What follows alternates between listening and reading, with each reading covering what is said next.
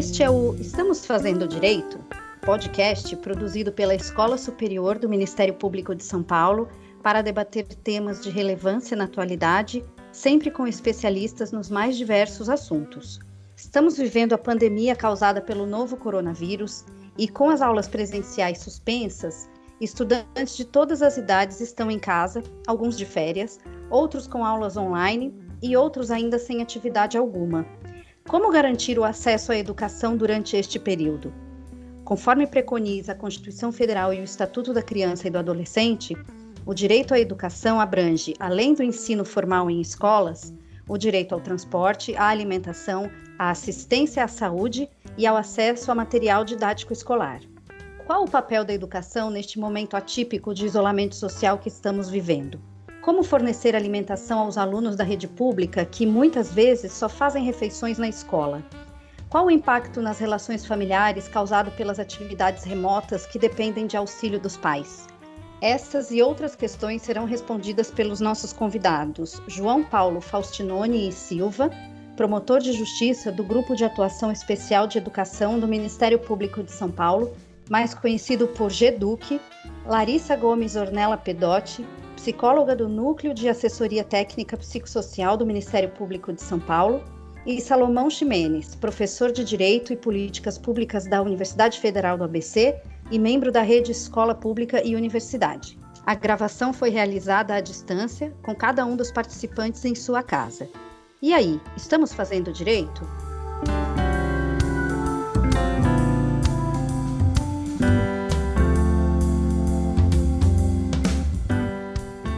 Todos e a todas. Eu sou Aline Rieira, assessora de comunicação da Escola Superior do Ministério Público de São Paulo e hoje vou conversar com o Dr. João Paulo, a Larissa e o Salomão. Muito obrigada pela participação de vocês. É uma honra tê-los aqui. Gostaria de começar nosso papo com uma pergunta para os três. Qual o papel da educação neste período de pandemia e isolamento social e como a justiça pode atuar atendendo também a este modelo? Olá, Aline. É, é a Larissa, queria agradecer muito o convite.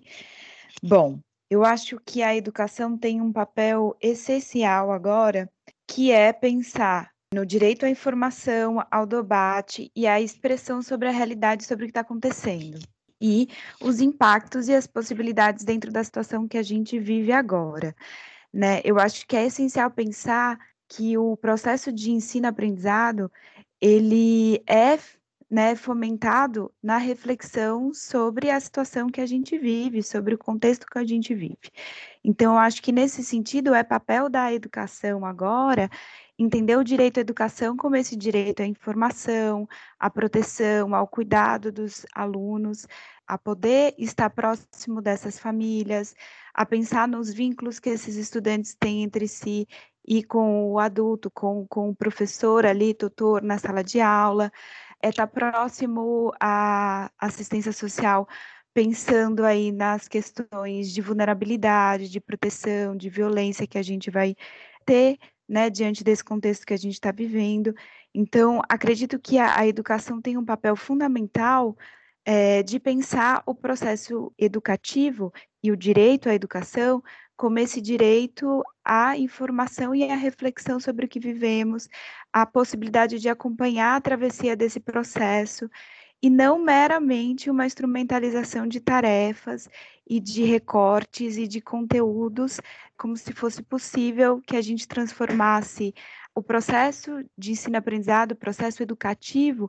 é, transportasse ele para uma plataforma de forma virtual e só com, né, tentar numa continuidade aí de, de transmissão de conteúdos e de tarefas, como se a gente ainda estivesse vivendo a situação da vida ordinária, o que não é o caso, já que a gente está vivendo aí uma situação muito única, um panorama que a gente ainda não tinha vivenciado. Então, eu acho que esse é o papel da educação, é esse papel de poder estar junto com as famílias, é de poder ajudar a proteger, a fazer a informação chegar, a instrumentalizar a reflexão, a pensar em atividades, é, mas muito mais no sentido de cuidar e de fazer essa parceria do que no sentido de onerar essas famílias ou entregar uma quantidade de tarefas aí para que essas famílias possam dar conta disso. Oi, é, Aline, também queria agradecer o convite, a oportunidade de, de participação. Né? Imagino que pensar o desafio que está colocado para a educação nesse momento vai, nesse sentido, eu tenho concordância em boa parte do que a Larissa destaca, é, em, no primeiro momento, imaginar que é, a educação ela tem que ser percebida na sua integralidade, né? ou seja, a educação, é, considerando o papel das instituições educacionais, de ensino, as escolas, os professores, mas também é, o papel da educação é, na sua concepção mais ampla é, de uma educação popular para o cuidado, para a saúde, e nesse sentido, o, eu diria que o primeiro papel que nós teríamos a atribuir para a educação é justamente é, articular a, a, a, educação, todo o esforço de política pública, ao esforço nacional mais geral e mais importante nesse momento, que não é o esforço propriamente do ensino é, cotidiano, ordinário, conforme nós conhecemos, dos conteúdos, mas um esforço de como as instituições e os atores educacionais podem fortalecer a prevenção, os cuidados com a saúde é, o isolamento social que se requer e também o funcionamento é, da, da infraestrutura de saúde, de proteção social, de assistência social,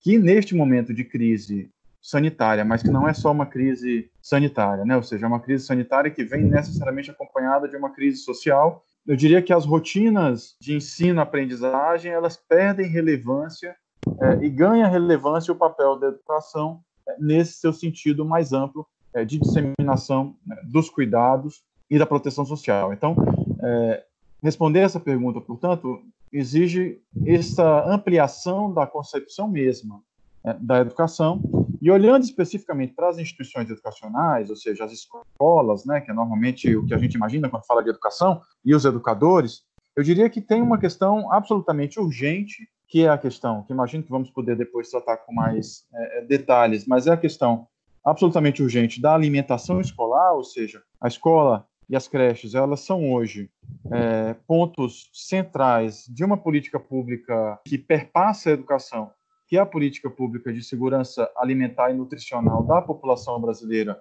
com ênfase na prioridade que se deve assegurar às crianças e adolescentes e aos jovens. Então, é, eu falo aqui do Programa Nacional de Alimentação Escolar e como é, as escolas tendo este papel premente na garantia de, de, condições de alimentação adequada de boa parcela da população brasileira, elas podem ser, neste momento, também utilizadas justamente para eh, este esforço nacional é, de garantia de condições básicas de, de, vida da população, de condições básicas de vida, incluindo é, de alimentação saudável e de disseminação de bons hábitos de alimentação de cuidado também, articulado à continuidade, à possibilidade de continuidade desses programas de alimentação. É, este é o primeiro ponto. O segundo ponto tem a ver com o tema que a Larissa traz, que é como pensar o papel das escolas e dos professores, e aqui, sobretudo, das professoras, né, a maioria das educadoras na educação básica são mulheres, é, neste contexto. E aí a gente é, imagina, né, eu tenho participado dessa discussão é, na rede Escola Pública Universidade, que se reúne para pensar a política educacional nesse momento, nós lançamos recentemente uma nota endereçada às comunidades é, educacionais, escolares e a Secretaria de Educação do Estado de São Paulo, no sentido de dizer que esta tentativa né, de continuidade, de uma certa lógica de continuidade do papel da escola como é, e, e, da educação formal como mera transmissão de conteúdos e de, e de uma lógica de produção é, de conteúdos pedagógicos, agora por um esforço de uma educação à distância improvisada, ela é incompatível com a realidade concreta pela qual estão passando as famílias, as crianças e os adolescentes hoje, né, e a prioridade que deve ser justamente essa prioridade é, dos cuidados com a saúde e que, ao contrário disso, as escolas e os educadores deveriam ser fortalecidos é, no seu papel é, de gestão democrática e de interlocução com as suas comunidades para pensar atividades educacionais no sentido amplo, mas que não tivessem como prioridade ou como enfoque é, a continuidade das atividades letivas numa perspectiva de, inclusive, de aproveitamento de carga horária. Então, acho que responder essa pergunta, com isso eu finalizo, passa também por responder uma pergunta, uma segunda questão, que é o que devem fazer as escolas e os educadores num contexto é, de crise sanitária e de crise social é, sem precedentes na história do mundo. Né? E a gente tenta responder isso dizendo: o primeiro ponto é não fazer, não continuar fazendo o que já estava, o que estava fazendo antes, porque isso é impossível. Né? Ou seja, a escola precisa ser fortalecida para cumprir o seu papel é, de educação no sentido amplo e os educadores estabelecendo contato com os alunos e com as comunidades também serem atores é, importantes nesse processo é, nacional de proteção, de defesa dos direitos à saúde e à proteção social da população.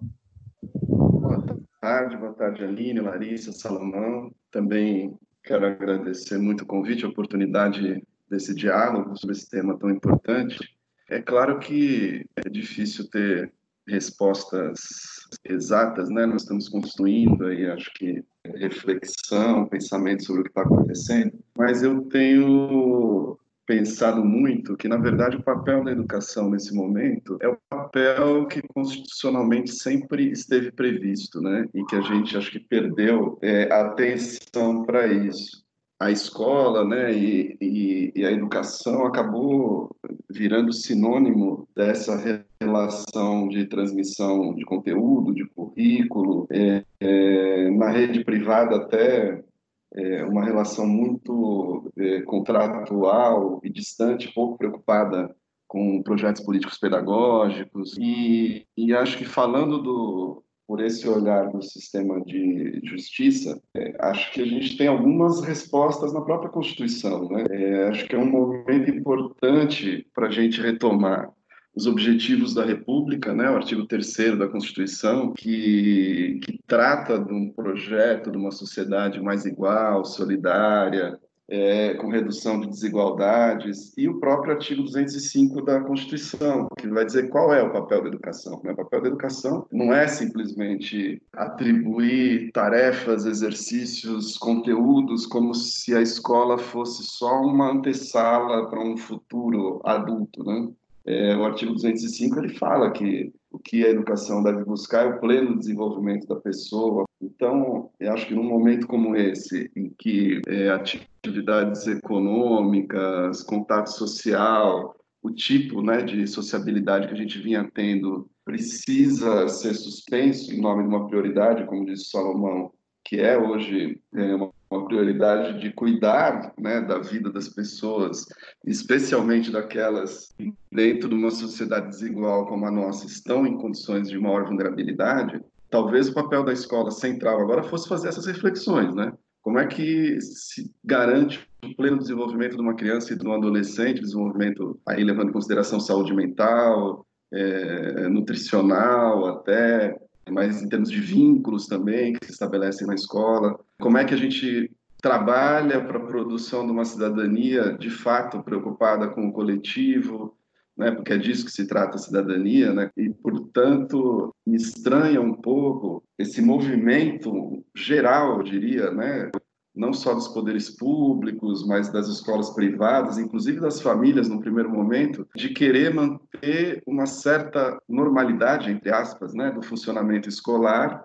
no momento em que a gente deveria estar justamente fazendo uma reflexão sobre essas práticas. Né? Acho que talvez tenha uma oportunidade aí das famílias começarem a perceber qual é o trabalho que é feito na escola e que, de uma certa maneira, está tentando se reproduzir é, de maneira improvisada, né? como disse o Salomão. É claro que eu estou fazendo né, uma reflexão pra, para o nosso debate, mas como promotor de justiça, aí vem do papel do, do, sistema de justiça, tal como ele pode colaborar, é claro que primeiro reforçando esse diálogo interinstitucional e multidisciplinar, né? Por isso que é tão importante essa conversa. O Salomão, que é professor, universitário, é, a Larissa, psicóloga, enfim, a gente ampliando cada vez mais, principalmente né, com, os, com os educadores e as comunidades escolares, para a gente tentar, talvez, retomar a, ideia de escola, né, como esse espaço, eu, eu, eu gosto muito de, de lembrar né, da, da, etimologia da palavra do grego, que escola é tempo livre, né, então deveria ser um lugar em que crianças e adolescentes estivessem protegidos justamente dessa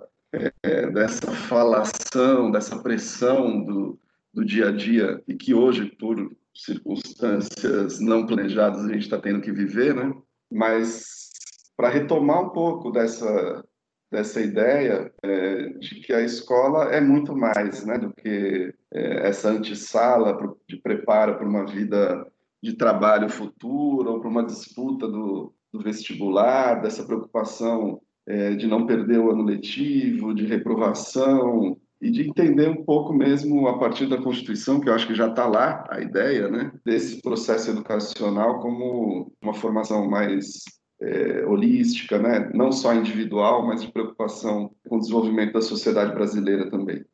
Aproveitando o gancho do que o Salomão falou e também do que eu falei na introdução do programa, queria abordar um pouco sobre a alimentação dos alunos, né, principalmente os alunos da rede pública de ensino. E eu gostaria que vocês comentassem sobre a importância do fornecimento de merenda escolar a esses alunos durante a suspensão das aulas e, em especial, que o Dr. João contasse um pouco para a gente como tem sido a atuação do GEDUC nesse sentido. O tema da alimentação escolar, né, o Brasil, assim, é sempre importante a gente valorizar o que temos de boa construção no campo de políticas públicas, né? Enfim, nós vemos um momento também é, da nossa história em função de uma ideologia neoliberal que vem se afirmando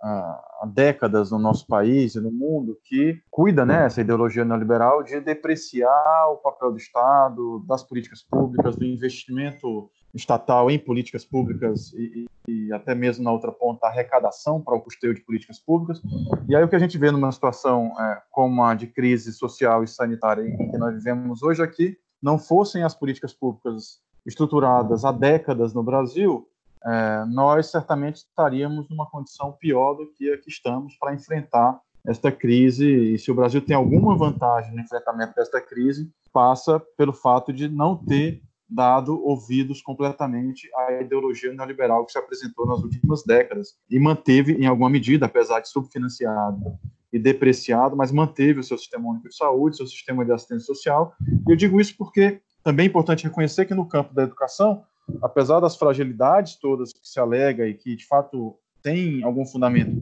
no campo das políticas educacionais, mas também nós temos políticas muito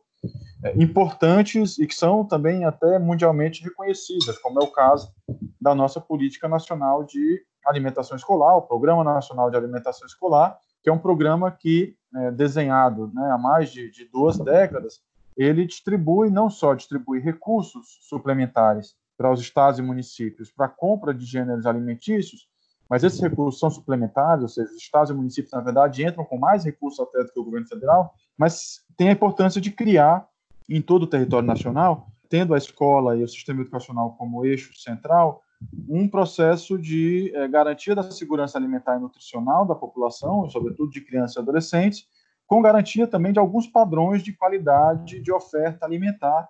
na medida em que tem um conjunto de normas a serem seguidas, inclusive normas que têm a ver, por exemplo, com a garantia de, de alimentos frescos, alimentos é, não industrializados e compras também é, direcionadas a pequenos produtores, enfim. Então, esta estrutura toda, no momento em que você tem a suspensão das aulas, ela entra também num risco é, bastante grande, ou seja, uma parte da população, de fato, até porque existe toda essa política construída, tem uma certa relação de dependência da qualidade, é, seja da qualidade da sua é, alimentação, seja mesmo das condições econômicas de manutenção de uma alimentação minimamente é, é, saudável, em torno desta estrutura de alimentação escolar. Então, o que nós vimos, na verdade, foi que com a suspensão das aulas não planejada, né, então também tivemos aí uma pequena, uma pouca capacidade de antever esse problema que, na verdade, já vinha se encaminhando quando a gente olhava ali para a Europa, enfim, para o que estava acontecendo, mas com a suspensão das aulas, o que aconteceu foi um vazio do ponto de vista decisório no âmbito do governo federal. É, lamentavelmente, o nosso presidente da República preferiu editar uma medida provisória para autorizar é, a dispensa de trabalhadores sem salário, quando poderia ter, por exemplo, editado uma medida provisória sobre o tema da alimentação escolar, orientando os estados e municípios a distribuírem imediatamente, inclusive, os gêneros alimentícios que já tinham sido comprados com recursos federais, essa decisão só veio um mês depois da, da, declaração da calamidade pública nacional, com uma lei aprovada no Congresso Nacional. Então, o que nós vimos, na verdade, foi uma situação muito preocupante. né, e um certo vazio normativo e decisório que levou a uma é, interrupção em boa parte dos estados e municípios deste programa de distribuição de alimentos ou de fornecimento de alimentos. Então, alguns estados distribuíram os alimentos existentes nas escolas, outros adotaram modelos é, de é, repasse de recursos diretamente para as famílias, Outros estados adotaram o modelo de compra de, de cestas básicas como eh, substituição da merenda escolar, da alimentação escolar e distribuição para as famílias. Há um debate que imagino que o doutor João Paulo é, vai é, mencionar, que é o debate sobre a questão da universalidade é, desse atendimento, ou seja, porque o estado de São Paulo optou por uma distribuição, não só São Paulo, outros estados também, uma distribuição focalizada nas famílias de mais baixa renda. Mas, enfim, o importante é que nós possamos rapidamente superar este vazio normativo, ter uma orientação nacional para que o programa de alimentação escolar ele possa, nesse período de suspensão das atividades letivas, possa ser, em alguma medida, é, substituído e ter a sua, é, o seu propósito é, assegurado em termos de garantia de segurança alimentar e nutricional da população, seja mediante distribuição de cestas básicas, assegurando é, a qualidade desses alimentos, seja mediante programas de repasse de recursos diretamente às famílias para composição também das suas rendas e a garantia é, de, de, alimentação adequada, e aqui olhando principalmente para as crianças e para os adolescentes. É, aqui no, no Grupo de Atuação Especial de Educação do Ministério Público, do Núcleo da Capital, logo que se avizinhou né, essa possibilidade de suspensão das aulas, isolamento social, nós oficiamos né, as secretarias estadual e municipal de educação para saber qual era o planejamento de segurança alimentar nesse período de suspensão de aulas ou de atividades remotas, porque ainda não estava muito claro o que, o que aconteceria efetivamente. Pouco depois vieram os anúncios né, das duas secretarias de que fariam, então, é, transferência de crédito, mas com restrição a um determinado público, né, que teria que ter cadastro em Bolsa Família, ou cadastro único é, de assistência social. Nós, então, em diálogo também com a Defensoria Pública, começamos a avaliar que tipo de medidas poderíamos tomar, porque, como disse Salomão, não veio uma normativa muito clara que impusesse né, uma alternativa à oferta de alimentação escolar nas escolas, diretamente nos refeitórios das escolas, e era preciso equilibrar, então, a necessidade de isolamento social, mas de manutenção do programa de alimentação. Porque isso, acho, é, já adiantando, né, final da história, nós ingressamos com ação civil pública, conseguimos uma liminar, que então estendia o direito à alimentação escolar a todos os alunos da educação básica pública, mas a presidência do Tribunal de Justiça de São Paulo cassou essa liminar. Nós estamos agora no momento justamente de avaliar as possibilidades de recurso, mas cassou a liminar com o entendimento de que, primeiro, o, executivo que deve eh, organizar né, as medidas de, nessa época de, de pandemia e que a alimentação escolar seria um programa assistencial. E acho que aí parece, me parece que é o grande equívoco né, com respeito da decisão, porque é absolutamente claro o direito à alimentação escolar está no capítulo do direito à educação na Constituição Federal e mais do que isso, ele está num artigo em que o caput do artigo diz o dever do Estado com a educação consiste em determinadas atividades, dentre elas os programas suplementares de material didático, transporte e alimentação escolar. Né? Então, essa discussão é, que nós acabamos tendo que levar para o judiciário e que continua lá, né? nós vamos continuar a, a debater isso para ver se conseguimos, enfim, que, que, é, que, é, que esse posicionamento seja reconhecido. Isso também está na Lei de Diretriz e Base da Educação, e a lei também que do, do, Programa Nacional de Alimentação Escolar, que o Salomão mencionou, é, do mesmo modo vai dizer que isso está inserido e é, é relacionado ao, ao, processo educacional, à oferta de alimentação, inclusive dizendo que ela deve ser universal e igualitária. Eu queria comentar um aspecto, concordando com, com o João Paulo, né, no sentido de que a alimentação escolar ela é um aspecto, é, assim como a, a a saúde né, escolar também, são aspectos é, centrais do papel da educação e da política educacional conforme desenhado na Constituição. Né? O João Paulo menciona esse sentido constitucional amplo da educação, e aí, numa situação como nós estamos vivendo atual, né, de crise sanitária, teria um papel mais importante, digamos, para a educação, nesse sentido constitucional amplo, do que, por exemplo, pensar na saúde e na alimentação dos estudantes, das trabalhadoras e dos trabalhadores da educação?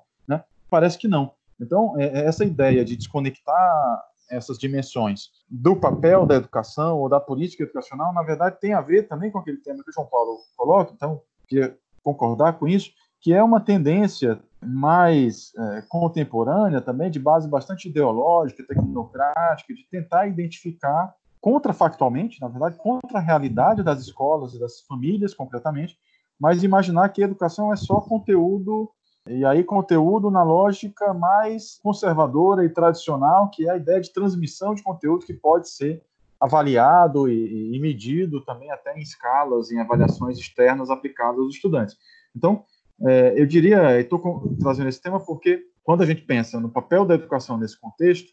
né, uma das coisas que nós temos dito, a Rede Escola Pública Universidades também comenta esse ponto, é que, por exemplo, as escolas poderiam ser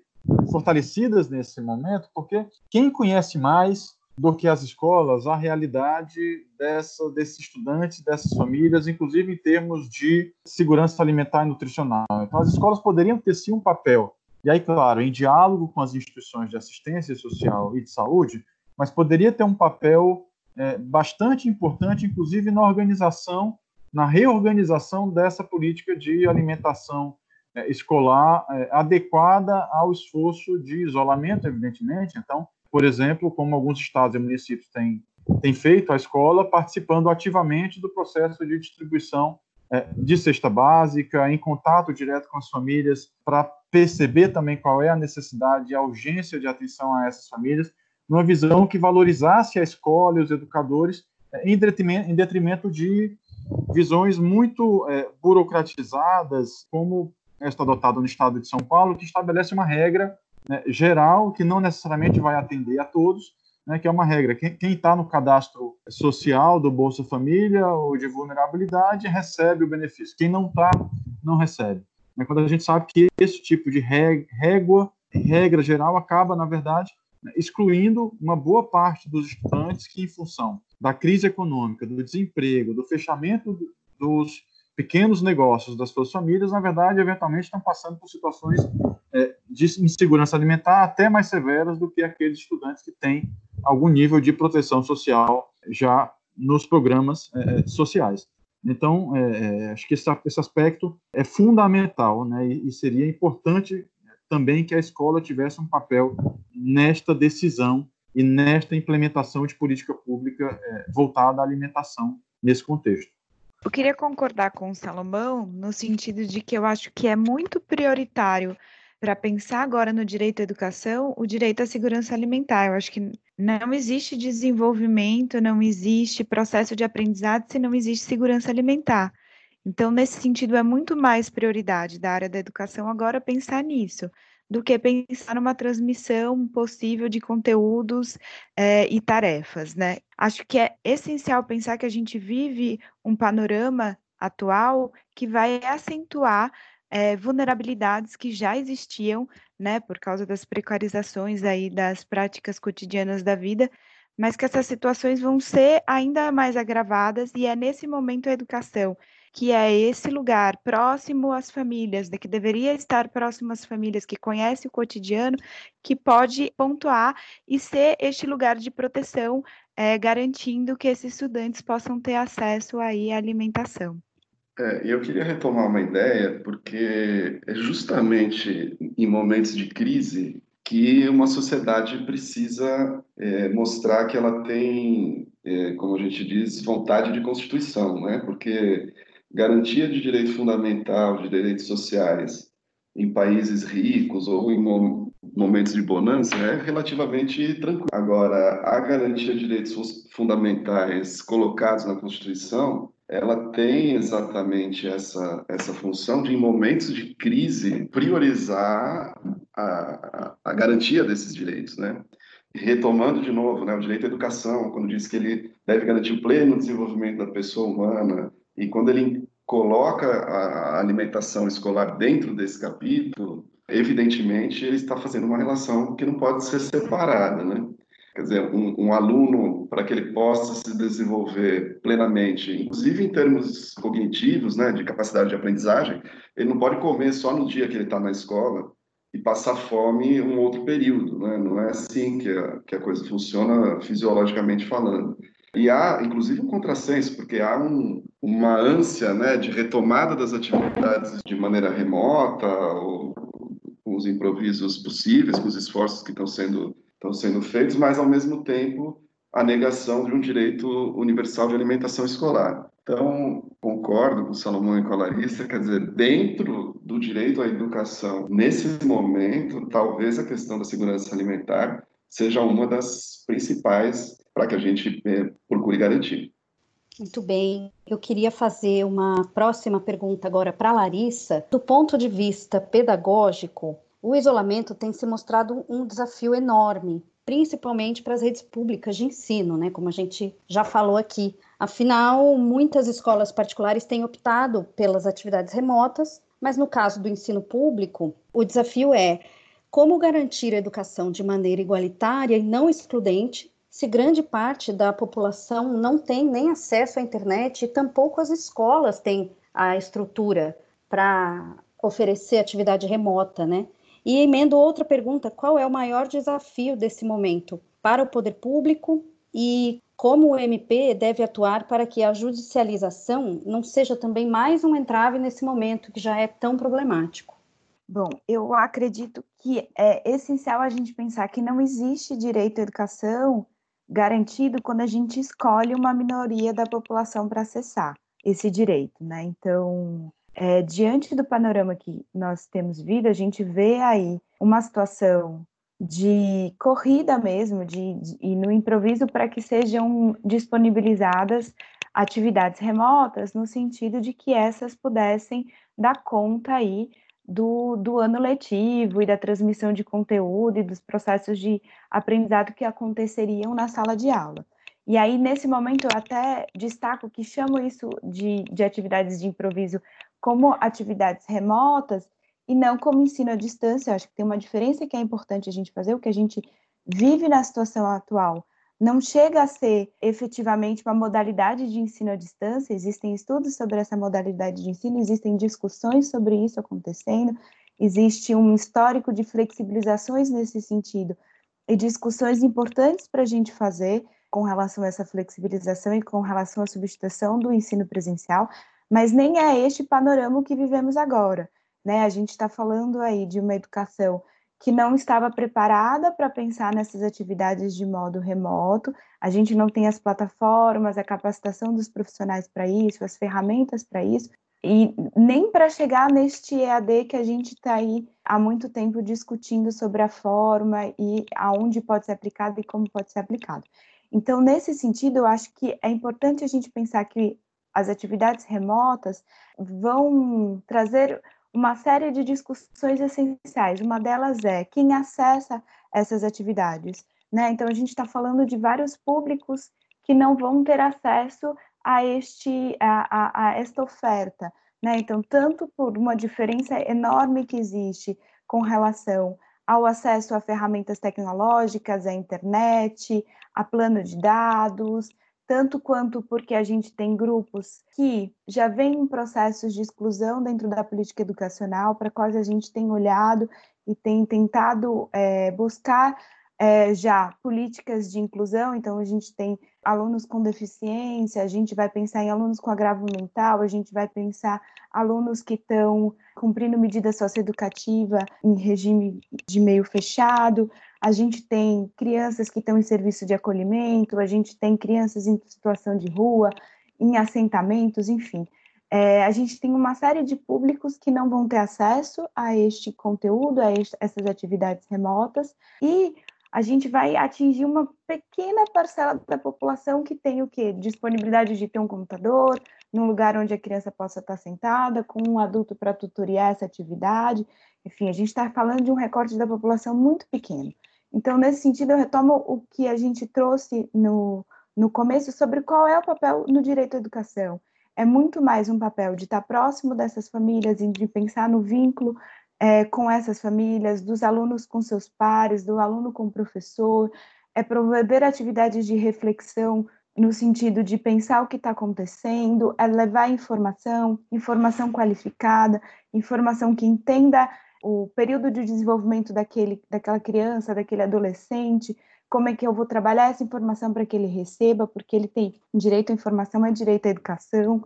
Então, é muito mais nessa parceria para atravessar e para proteger e para cuidar na educação, como Salomão trouxe no começo, no sentido muito mais amplo do que a educação, do que da transmissão de conteúdo, do que esta preocupação que virou a grande preocupação central, que é transmitir conteúdo para que não se perca dias letivos. Acho que a gente vive uma situação que não tem nada de,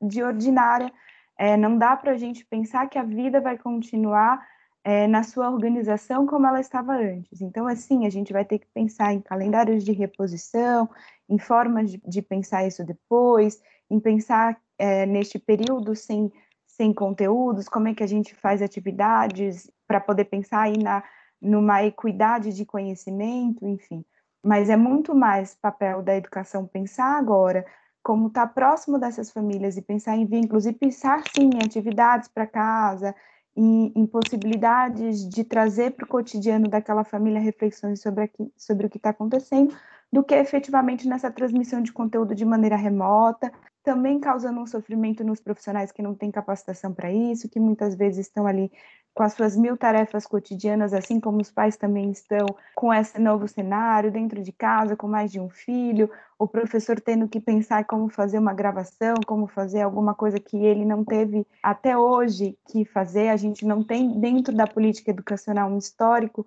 de uso de tecnologias e de ferramentas nesse sentido, e de uma hora para outra parece que tem essa corrida aí para que as atividades remotas substituíssem as atividades de sala de aula. Então, acredito que a educação tem um papel de pensar mesmo qual é o seu lugar dentro dessa situação que a gente vive, como ela se coloca, como ela faz essa, essa rede de proteção e de cuidado ao desenvolvimento humano diante do que vivemos, para depois sim termos que pensar aí na flexibilização de calendários, na reorganização. Mas, sobretudo, o que eu quero destacar é: a gente não pode pensar em direito à educação se a gente pensa no direito de alguns é, se sobrepondo ao direito de outros, e a gente não pode considerar que tem grupos que vão ser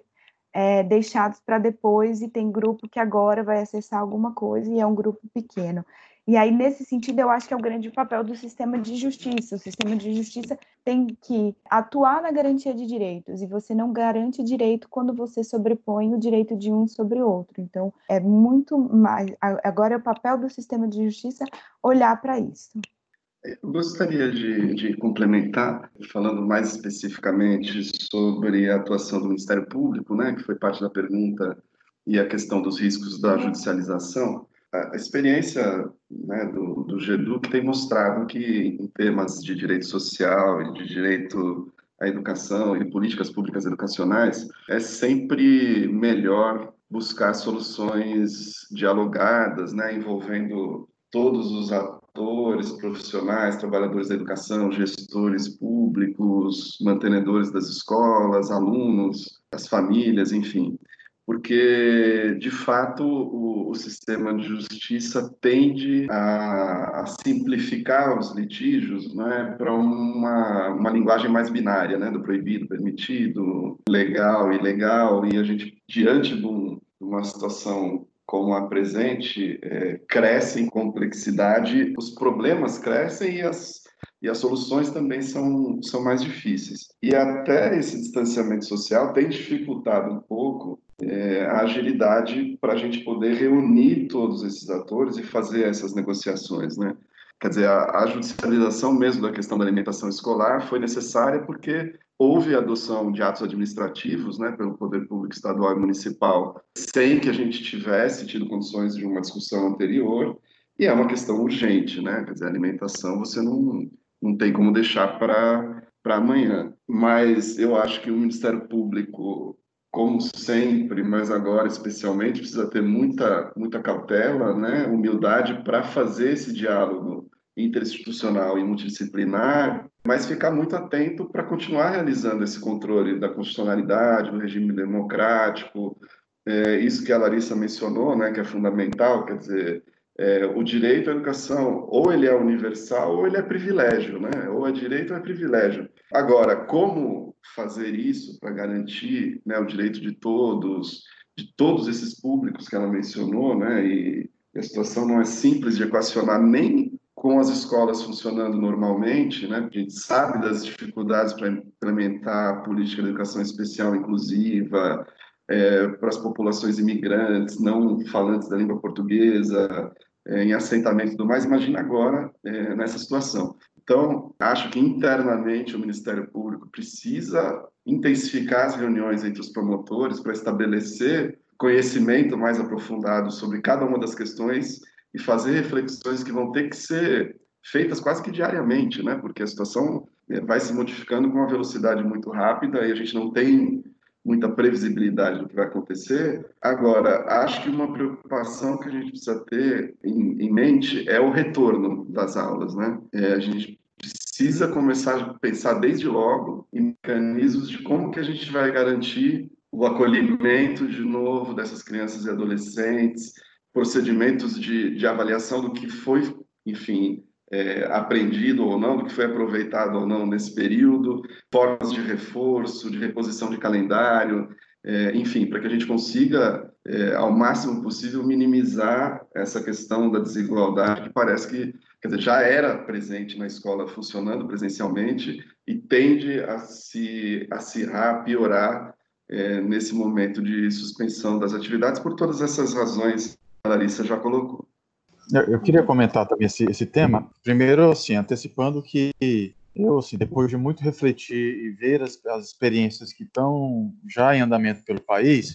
eu estou absolutamente convencido que a ideia de transformar esse improviso que tem sido feito e desenvolvido em alguns estados numa modalidade de educação à distância, com a perspectiva de aproveitamento de carga horária, é incompatível com o direito à educação né, sobretudo olhando aí para as crianças, adolescentes e jovens né, da educação básica. E, e, vou dizer por quê. Né, e aí a, a Aline traz a questão da diferença, né, acho um aspecto importante é, que a gente precisa sempre recordar, apesar de ser evidente no cotidiano do nosso país, mas é que o Brasil é um país é, estruturalmente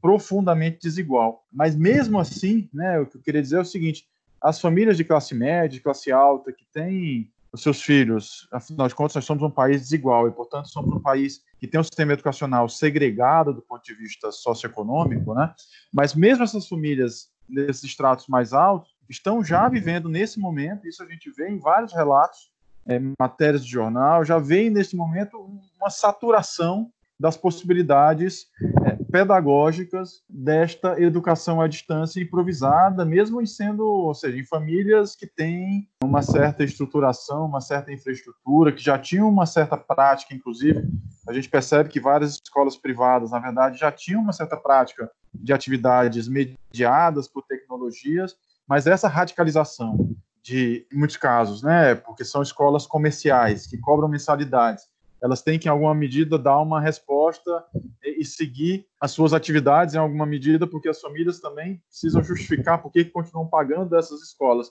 É, mesmo nesses casos que a gente vê uma certa saturação pedagógica, os pais e as mães é, já começam a demonstrar que é, é incompatível é, a manutenção de uma rotina, é, mesmo de uma aprendizagem no sentido mais restrito, é, com os trabalhos, o trabalho da família, com os cuidados, com a situação de saúde começa a se agravar em vários contextos. Então, imagine isso quando nós olhamos para as famílias dos estratos populares que frequentam as escolas públicas. Então, num primeiro momento, eu queria dizer o seguinte: a nossa legislação, a LDB, né, autoriza de forma muito é, genérica, por exemplo, a educação à distância no ensino fundamental em situações emergenciais, né, sem definir que situações seriam essas. O decreto que vai regulamentar essa, a LDB nesse aspecto fala em situações de saúde, impedimento de acesso à educação em função da saúde, mas claramente, né, pessoas que estejam impedidas por motivo de saúde, claramente está falando de situações é, individuais, não de situações é, de suspensão das atividades letivas como, as que nós estamos vivendo é, atualmente, que muito mais se assemelham, por exemplo, a períodos de paralisação em função do exercício do direito à greve dos professores, do que propriamente situação de saúde individual é, de um estudante ou de um conjunto de estudantes. Então, essa mediação, né, ou seja, essa migração quase que imediata para um arremedo de educação à distância, como tem sido é, feito atualmente, sequer tem embasamento é, jurídico é, consistente hoje. O Conselho Nacional de Educação e vários conselhos estaduais têm caminhado no sentido de pensar uma regulamentação que eu, o que eu tenho conseguido acompanhar,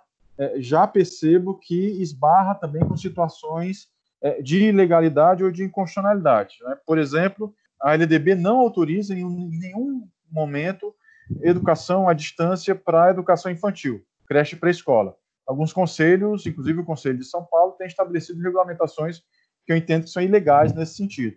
E mesmo no ensino fundamental e no ensino médio, eu entendo que existem barreiras jurídicas, quando nós olhamos para os princípios constitucionais da educação e do ensino, que são intransponíveis. Né? Algumas delas foram mencionadas já. O princípio da igualdade de condições para o acesso à permanência na escola. O princípio da garantia de um padrão de qualidade do ensino são barreiras que é, eu vejo que, sobretudo no contexto de agravamento das condições de vida da população, se tornam intransponíveis para qualquer regulamentação que venha no sentido de pensar este improviso de EAD essas plataformas de educação à distância que têm sido disseminadas nos estados como alternativa à reposição de aulas e da carga horária estabelecida é, na legislação. Né? E aí são pelo menos três razões para essa intransponibilidade. A primeira razão tem a ver com a própria infraestrutura digital das famílias, ou seja, as famílias das classes populares, né, e aqui mais uma vez, mesmo a classe média está vendo agora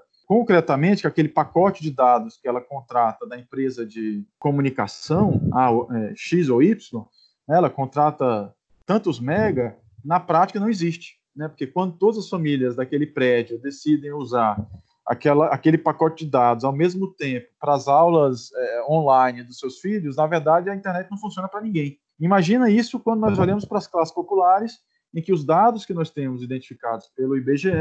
mostram que boa parte das famílias, a maior parte das famílias das classes C, D e E no Brasil, quando tem acesso à internet, tem acesso à internet via celular, em pacotes de dados por celular, é, em planos pré-pagos. Né? E mesmo é, é, iniciativas como no estado de São Paulo, que criam uma plataforma de comunicação para o processo educacional, e, e com uma gratuidade no uso dessa plataforma, essa gratuidade está limitada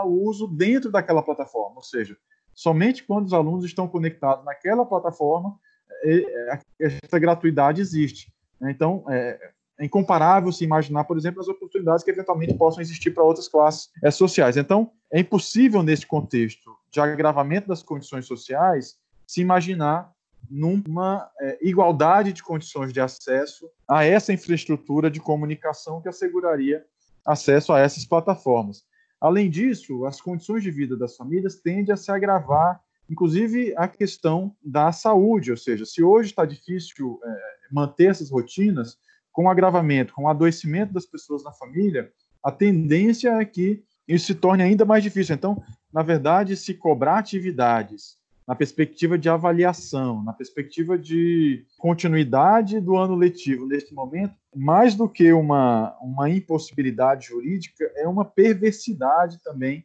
é, sobre o papel que a educação pode ter nesse contexto, para não falar também justamente nesses limites pedagógicos que nós percebemos que é a impossibilidade mesmo de realizar uma educação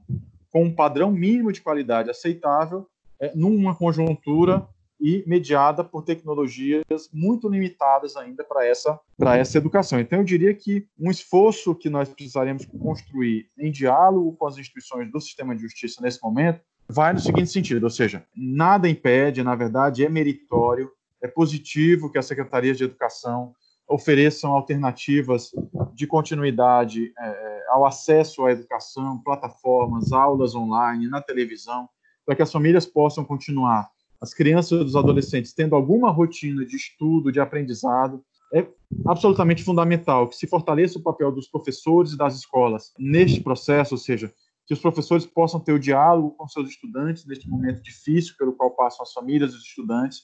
mas é absolutamente perverso e inconstitucional querer se transformar essas rotinas em atividades a serem validadas e avaliadas para efeito de ano letivo é, e não se assegurando a reposição das aulas. Isso que o João Paulo traz, eu queria dialogar por fim com isso, que no, na volta das atividades letivas, uma avaliação para ver o que foi aproveitado, o que não foi aproveitado. É, é, na verdade, eu tenho muito receio é, sobre é, como isso poderia ser feito, porque, na verdade, a tendência, e nós já sabemos a resposta para este tipo de avaliação, a tendência é que esta avaliação, para efeito de aproveitamento, ou seja, para efeito de quem segue o ano letivo e para quem não segue o ano letivo, é que isto vai aprofundar e consolidar ainda mais as desigualdades educacionais que nós já temos. Ou seja, nós já sabemos a resposta para essa pergunta. Nós já sabemos quem são aqueles estudantes que não terão tido a condição de aproveitar minimamente, eventualmente, essas oportunidades que estão sendo abertas agora, porque não tiveram acesso à internet, porque tem as famílias que estão sequer é, é, tendo condições de alimentação adequada ou de, de renda adequada, e nós sabemos as famílias que vão ter minimamente condições de aproveitamento. Então, qualquer medida que vá reforçar desigualdades educacionais neste momento de volta às aulas também é incompatível com a Constituição. Então, nós temos que pensar numa solução que assegure, de fato, igualdade de condições de acesso e permanência na escola é, e que fortaleça o papel da instituição escolar e do sistema educacional como sistema de produção de igualdade social e de não reprodução é, das desigualdades. Muito bem. Então, para finalizar esse nosso segundo programa, eu pergunto para vocês três em suas visões. Estamos conseguindo atuar da melhor forma na efetivação do direito à educação? Estamos fazendo direito? Olha, eu acho que a gente estará fazendo direito quando a gente entender que direito à educação vai muito além do direito à continuidade e execução de tarefa. E sim, quando a gente entender que o direito à educação é um compromisso com o lugar social do espaço escolar.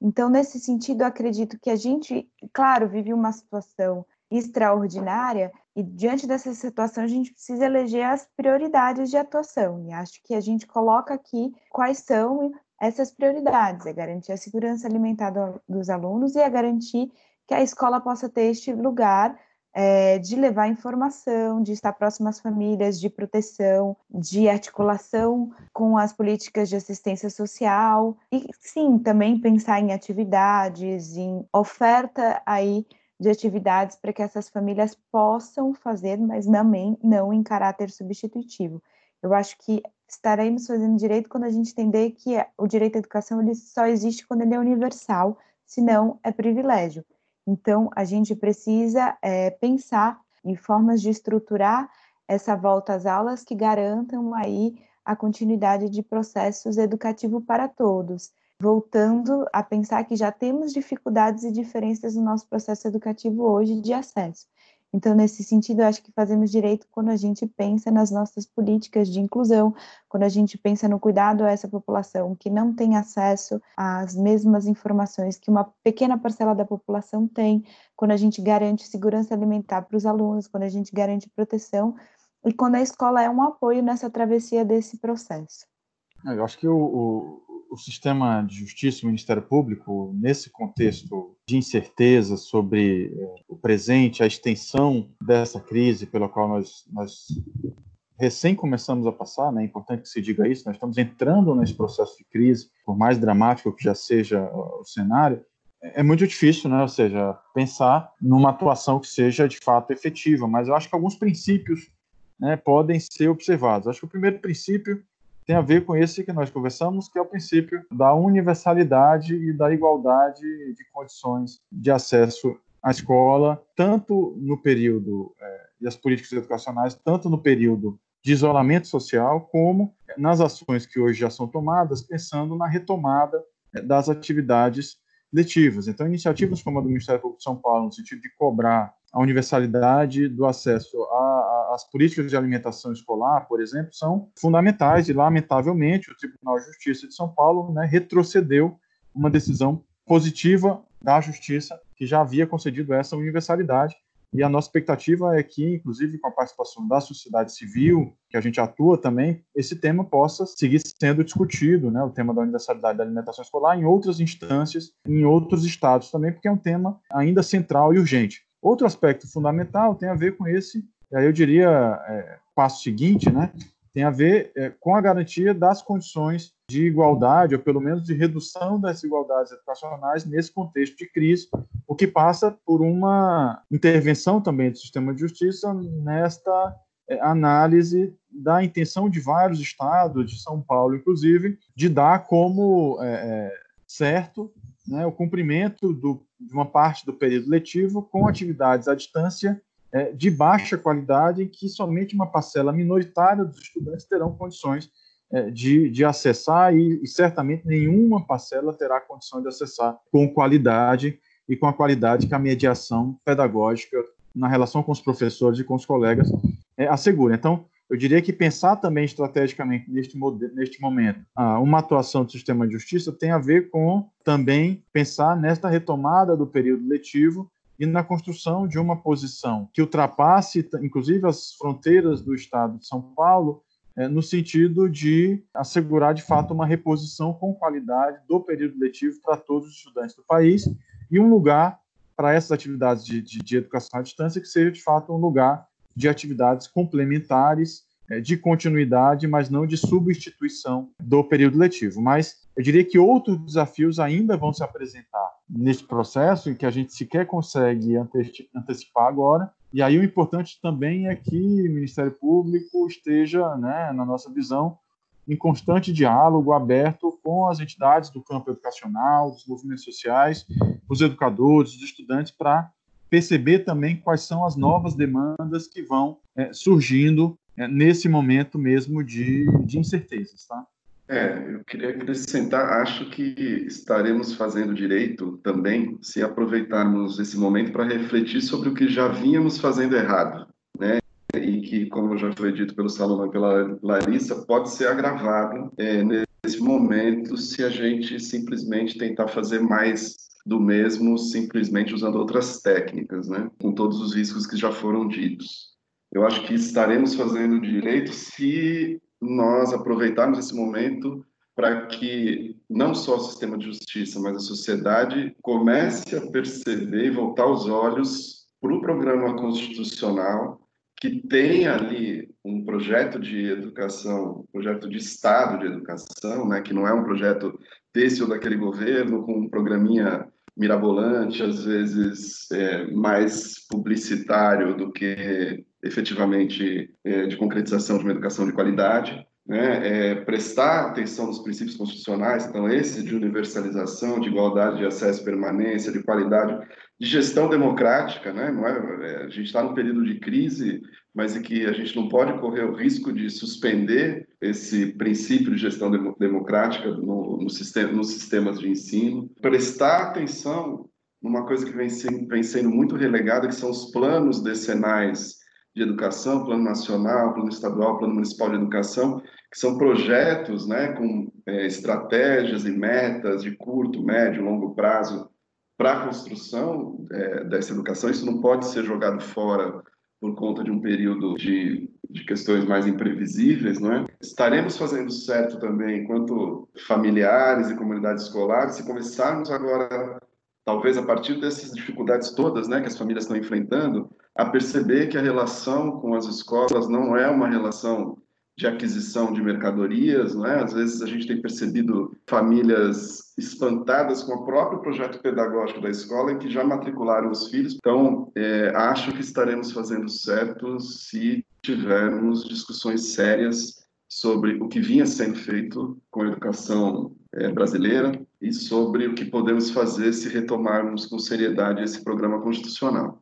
Bem, é, nós chegamos ao fim do nosso programa. Larissa, Salomão e Dr. João Paulo, muito obrigada pela participação de vocês neste podcast. Que tema rico, né? Acho que poderíamos ficar aqui horas debatendo. E aos nossos ouvintes, muito obrigada pela audiência. Sigam nossa programação no site e nas redes sociais da escola e até o próximo. Estamos fazendo direito?